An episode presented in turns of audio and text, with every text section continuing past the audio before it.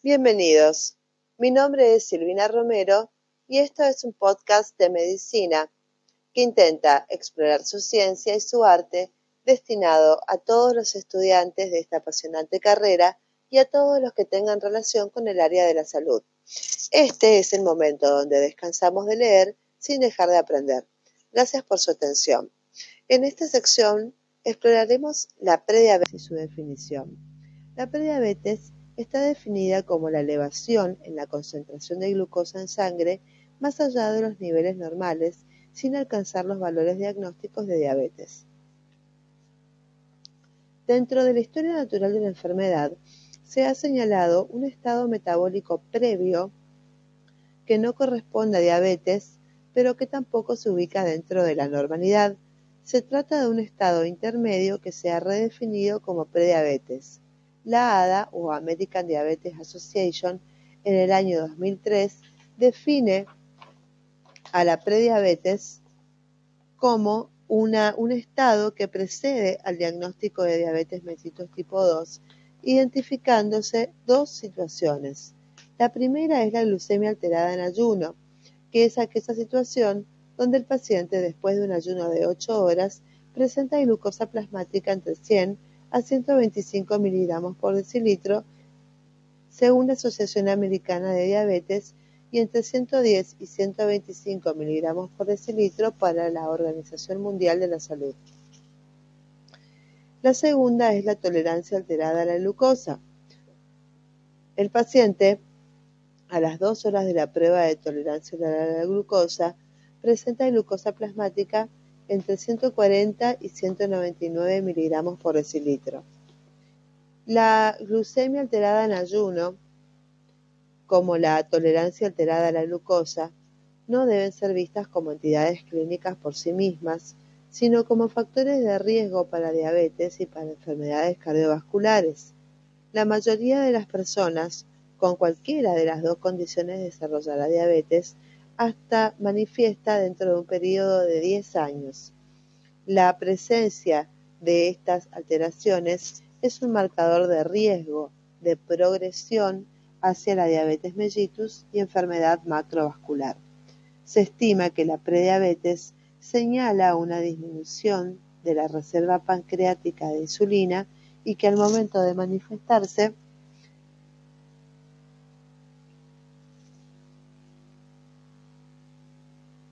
el estado diabético, la reserva está reducida en un 50%.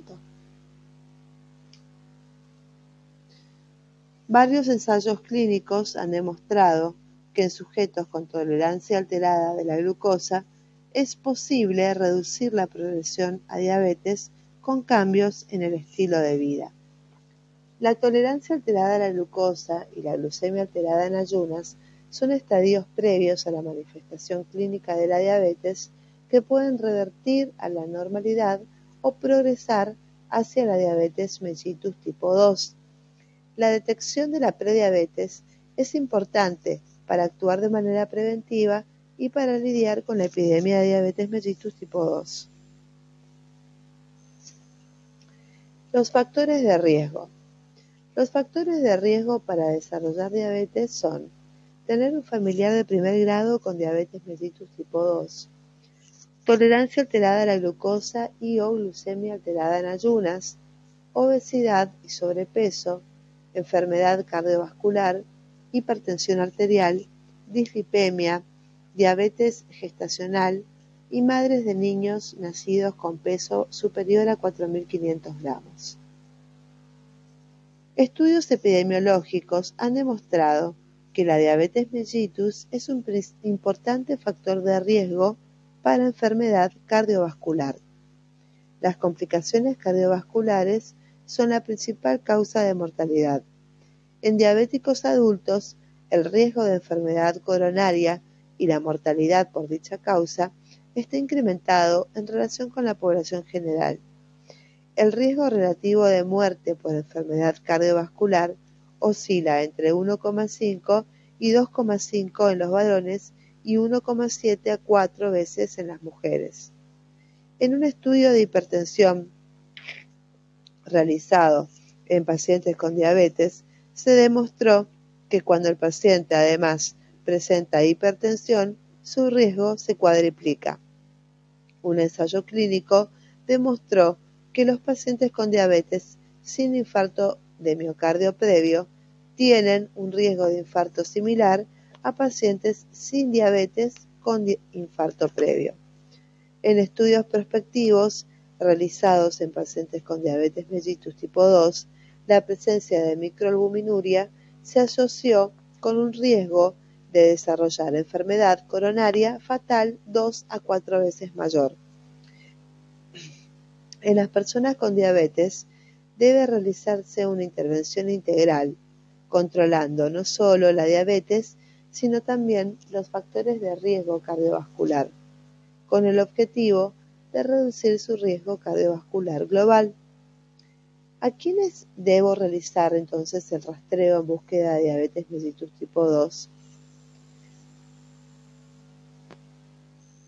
El rastreo está indicado en el primer nivel de atención para eh, individuos con tolerancia alterada a la glucosa y o glucemia alterada a la glucosa alterada en ayunas. Personas mayores de 45 años con índice de masa corporal igual o mayor a 30 o con hipertensión arterial personas menores de 45 años si presentan índice de masa corporal igual o mayor a 30 y diagnóstico de hipertensión arterial u otro factor de riesgo cardiovascular.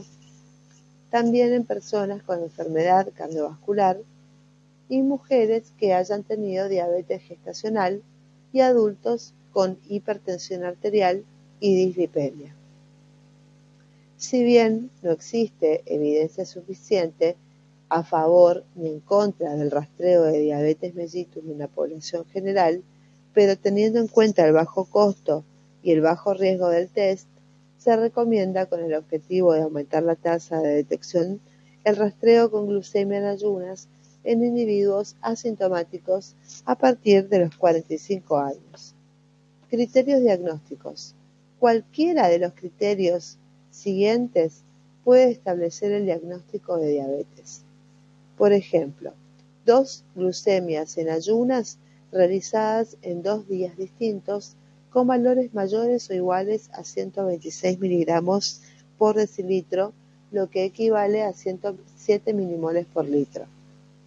La presencia de síntomas cardinales de diabetes como poliuria, polidipsia, polifagia, más una glucemia medida al azar con valores mayores o iguales a 200 miligramos por decilitro, que equivale a 11 miligramos milimoles por litro.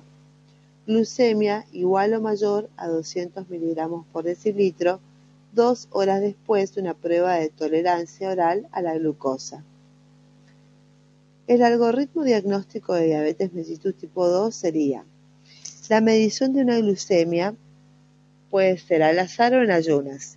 Si es al azar y obtenemos un resultado mayor a 200 miligramos por ciento más síntomas cardinales de diabetes mellitus, como poliuria, polidipsia y polifagia, se establece el diagnóstico definitivo de diabetes mellitus tipo 2. Si la glucemia en ayunas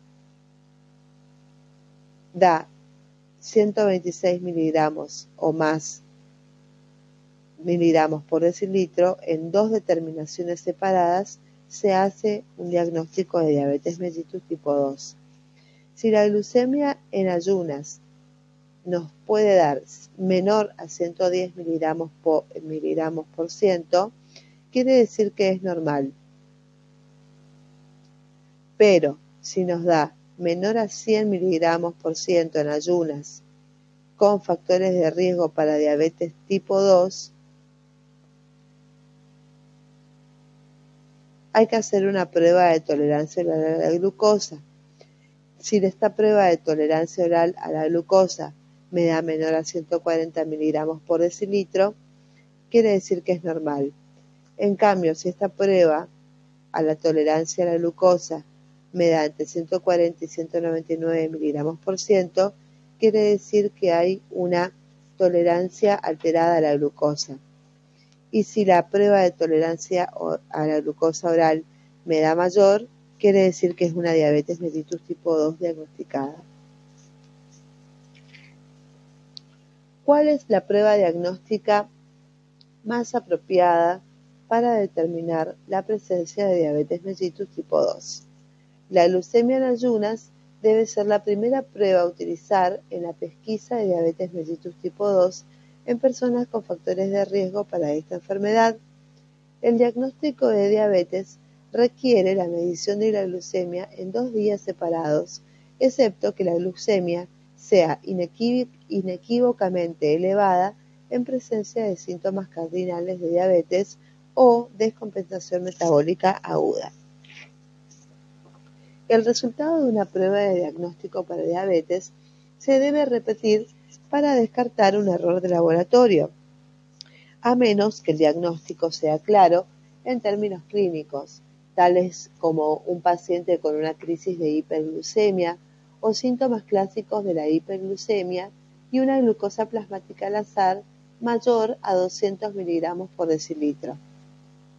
Es preferible que la misma prueba se repita para su confirmación, ya que habrá una mayor probabilidad de concurrencia en este caso. Por ejemplo, si el nivel de hemoglobina glicosilada es del 7% y un resultado de repetición es del 6,8%, el diagnóstico de la diabetes con hemoglobina glicosilada se confirmó. Sin embargo, si dos pruebas diferentes, como hemoglobina glicosilada y glucemia en ayunas, están por encima de los umbrales del diagnóstico, el diagnóstico de la diabetes también se confirma. Por otro lado, si dos pruebas diferentes se realizan en un individuo y los resultados son discordantes, la prueba cuyo resultado está por encima del punto de corte diagnóstico se debe repetir. Y el diagnóstico se hace sobre la base de la prueba que confirmó. Es decir, si un paciente cumple con el criterio de la diabetes de la prueba de la hemoglobina glicosilada, o sea que tiene dos resultados iguales o mayores a 6,5%, pero no la glucosa plasmática en ayunas, que nos daría un menos de 126 miligramos por decilitro o viceversa, esta persona se debe considerar que tiene diabetes.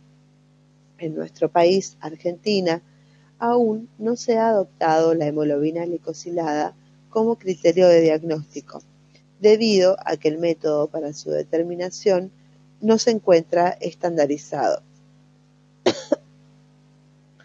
para la pesquisa de diabetes mellitus tipo 2, se recomienda medir la glucemia con pruebas de laboratorio